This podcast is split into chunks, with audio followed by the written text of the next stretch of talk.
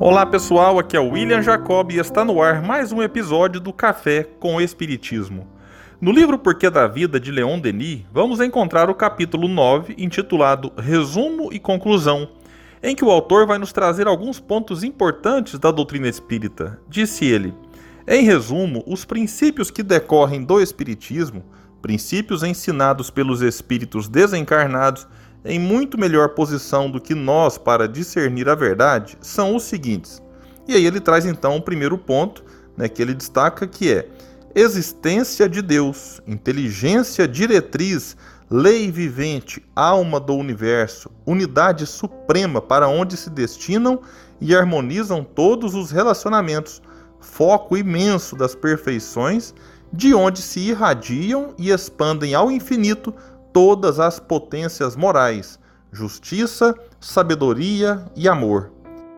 O segundo item do resumo e conclusão é imortalidade da alma, essência espiritual que encerra no estado de germe todas as faculdades, todos os poderes, que está destinada a desenvolvê-los pelo seu trabalho, encarnando sobre mundos materiais, elevando-se por existências sucessivas e inumeráveis, de degrau em degrau até a perfeição. Outro ponto que Denis destaca é comunicação dos vivos e com os mortos, ação recíproca de uns sobre os outros, permanência das relações entre os dois mundos, solidariedade de todos os seres, idênticos na sua origem e nos seus fins, diferentes somente pela sua situação transitória, uns no estado de espírito, livres no espaço, os outros, revestidos de um envelope perecível, mas passando alternadamente de um estado ao outro, a morte não sendo senão um período transitório entre duas existências terrestres. O quarto e último ponto colocado pelo apóstolo do Espiritismo é progresso infinito, justiça eterna, sanção moral. A alma, tendo liberdade nos seus atos, é responsável cria para si mesma seu porvir, segundo seu estado normal, os fluidos grosseiros ou sutis que compõem o perispírito e que têm sido atraídos para ela por seus hábitos e tendências.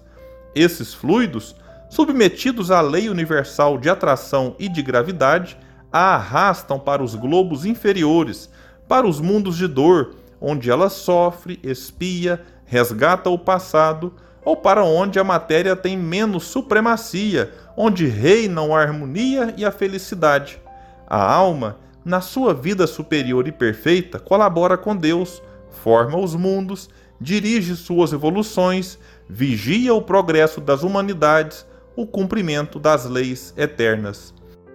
E Denia remata dizendo: Tais são os ensinamentos que o Espiritismo experimental nos traz não são outros que os do cristianismo primitivo, desapegado das formas de culto material, despojado dos dogmas, das falsas interpretações, dos erros sob os quais o homem tem ocultado, mantido irreconhecível a filosofia do Cristo.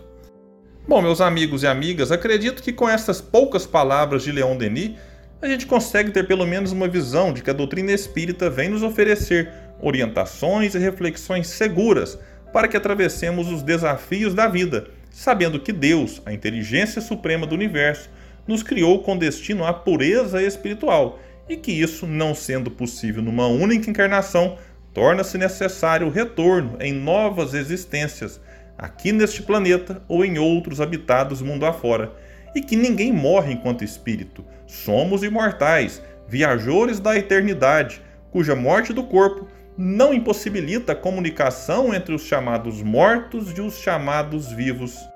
Que consigamos então não apenas entender e compreender tudo isso, mas também vivenciar no dia a dia, sempre contando com a ajuda dos bons espíritos e os amigos espirituais. Muita paz e até o próximo episódio do Café com Espiritismo.